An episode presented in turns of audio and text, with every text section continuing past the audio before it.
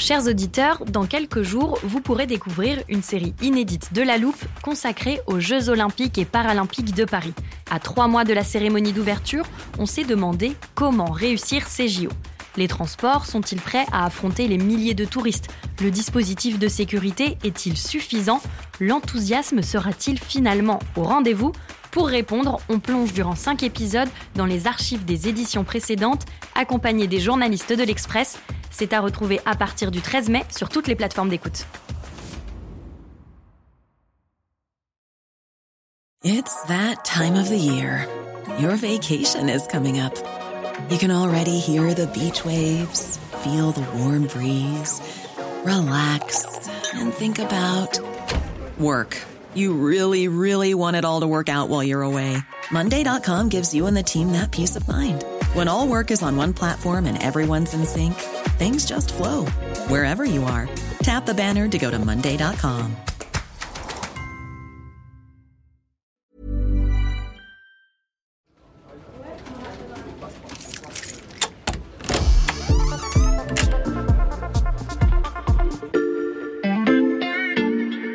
Salut, c'est Xavier Yvon. Bienvenue dans l'armoire de la loupe. Cette semaine, vous allez tout comprendre sur La Rasputitsa. La Rasputitsa. Il y a un phénomène appelé la Rasputitsa. Dû à la Rasputitsa. La Rasputitsa. la Rasputitsa. On ne va pas parler d'un personnage historique russe ni d'une chanson de Bonnet M. Non, le mot de cette semaine est météorologique.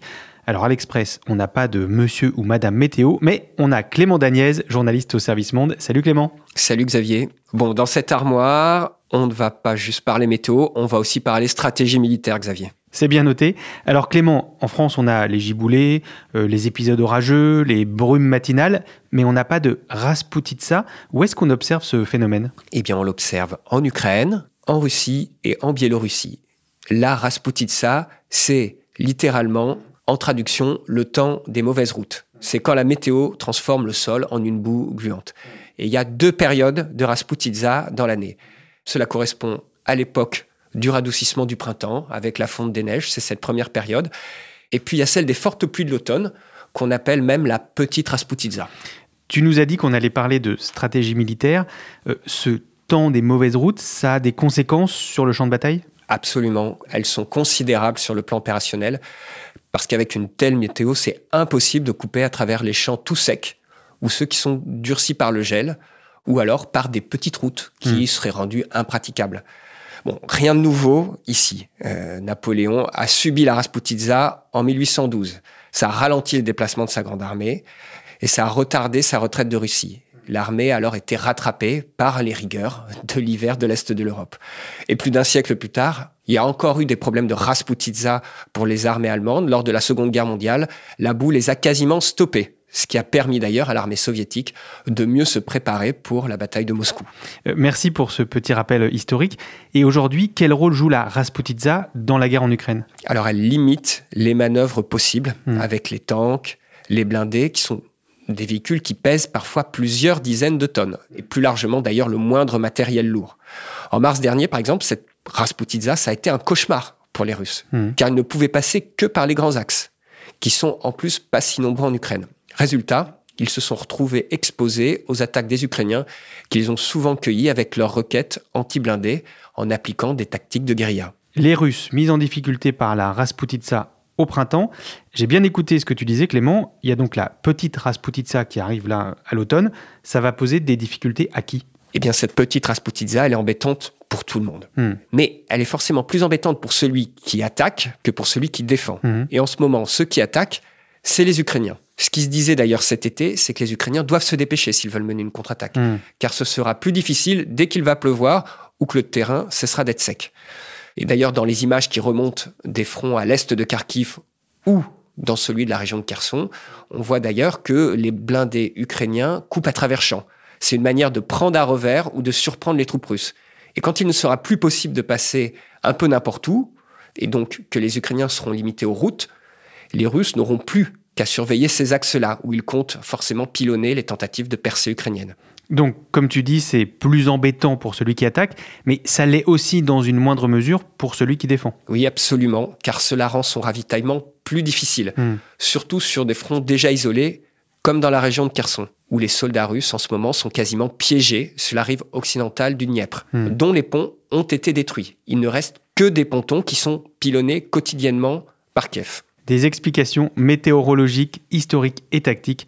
On a bien compris tous les enjeux de la Rasputitsa. Merci Clément. À bientôt Xavier. Voilà, je peux refermer l'armoire. Maintenant, vous êtes capable d'expliquer ce qu'est la Rasputitsa. Et si vous voulez en savoir plus, on vous a préparé une liste d'épisodes de La Loupe et d'articles de l'Express qui traitent du sujet. Les liens sont à retrouver dans le descriptif de ce podcast. Bon week-end, profitez-en pour rattraper les épisodes que vous auriez manqués.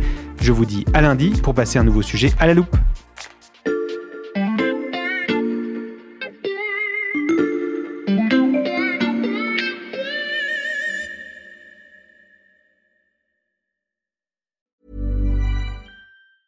Even when we're on a budget, we still deserve nice things. Quince is a place to scoop up stunning high-end goods for 50 to 80% less than similar brands. They have buttery soft cashmere sweaters starting at $50, luxurious Italian leather bags, and so much more. Plus, Quince only works with factories that use safe, ethical, and responsible manufacturing. Get the high-end goods you'll love without the high price tag with Quince. Go to quince.com slash style for free shipping and 365-day returns. When you make decisions for your company, you look for the no-brainers. And if you have a lot of mailing to do, stamps.com is the ultimate no-brainer. It streamlines your processes to make your business more efficient, which makes you less busy. Mail checks, invoices, legal documents, and everything you need to keep your business running with stamps.com.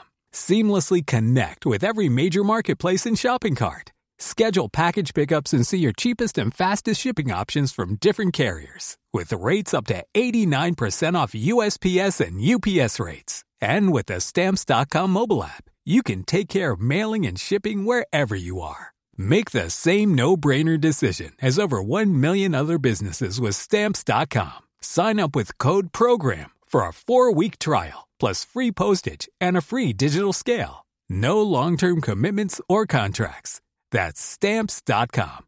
Code program.